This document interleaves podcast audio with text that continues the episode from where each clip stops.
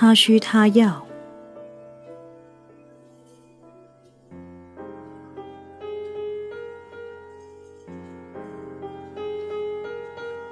二，为何你的爱情银行从不关门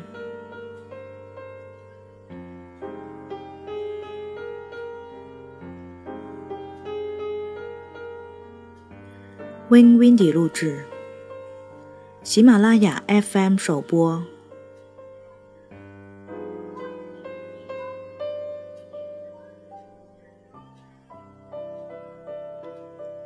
新婚过后，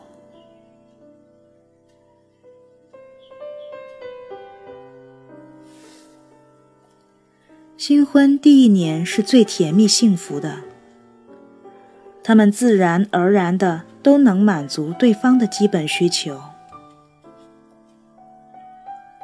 约翰依旧保持着婚前的热情与耐心，就像当初约会时那样体贴玛丽。在二人激情浪漫时，玛丽仍然兴致盎然。他们一起度过了很多时间。相互有倾诉不完的话，他们共同分享着彼此的梦想与希望。为了能和约翰一起打球，玛丽特地去学习打网球，因为网球是约翰最喜欢的运动。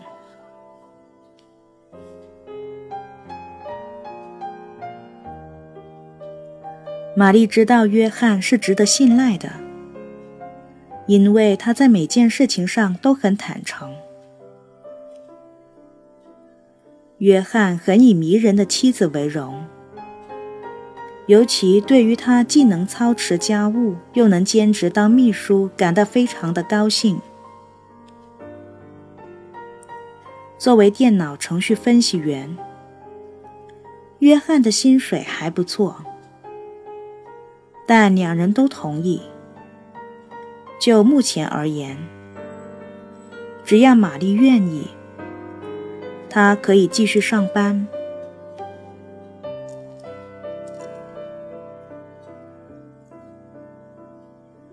玛丽觉得和约翰在一起很有安全感，因为他的所有行为都显示出他的心思意念全在家里。为此，她很以丈夫为荣。而且常常对他提起这种感觉。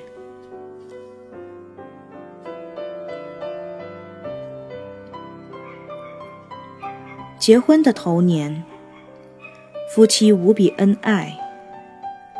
那么二人在爱情银行的存款情况又是如何呢？有趣的是，他俩都不像结婚前那样快速的机转爱缘。主要是因为现在分享的经验范围，比起当初约会时更大更广。现在，不管快乐与否，他们都得在一起体验。所以，他们在爱情银行的存款数额也随着生活的起起落落而涨涨跌跌。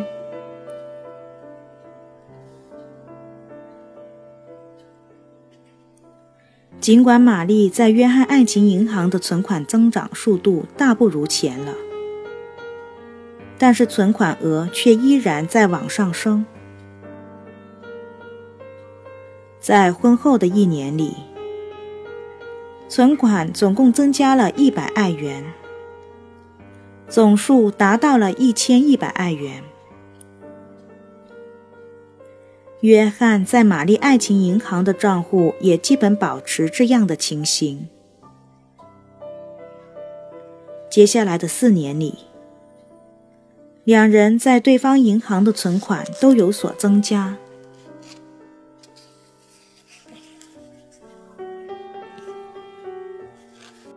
在他们结婚五周年纪念日的时候，约翰觉得他仍旧深深的爱着玛丽。玛丽也同样深爱着约翰。于是，他们决定添个宝宝。就这样，在婚后第六年，他们的爱情结晶小蒂芬妮呱呱坠地，融入了他们的生活当中。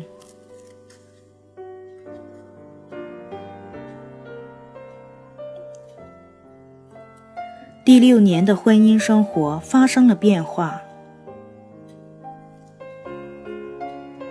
约翰觉得玛丽依然是自己生活快乐的源泉，但是，他注意到自己情绪的低迷期增长了。尽管小蒂芬妮非常可爱，是约翰的掌上明珠。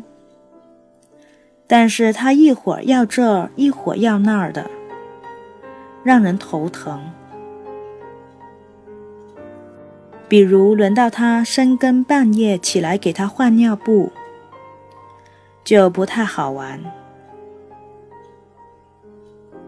同时，玛丽决定不再为小蒂芬妮母奶，这就迫使约翰也得分担一份拿奶瓶哄她、抱她的工作。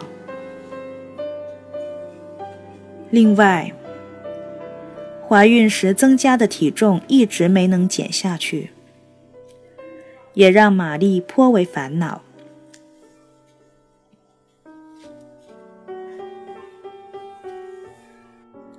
这些常见家务琐事带来的直接后果，就是玛丽在约翰爱情银行里的存款一年内少了一百爱元。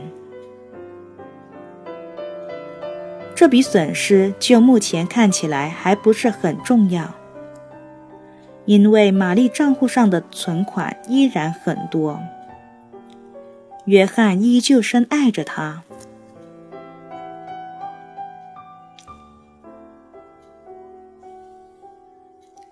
但就在小蒂芬妮快两岁时，玛丽变得更加忙碌。他不再满足只干兼职工作，而想寻求一份更为重要的职业发展。他不愿意等到孩子们长大离家后才重新开始。于是，他问约翰是否愿意他回学校继续完成学士学位。如果可能的话。甚至攻读企业管理的硕士学位。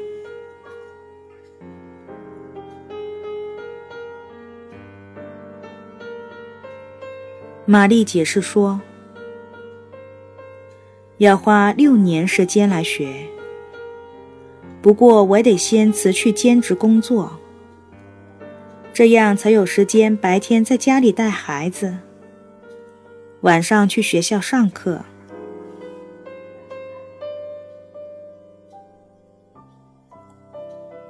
约翰极为热忱地同意了玛丽的计划。目前，他收入稳定可靠，的确不需要玛丽出去赚钱贴补家用。他甚至还主动提出，当玛丽在上课，或者偶尔需要额外时间做功课时，由他来代替他照看孩子。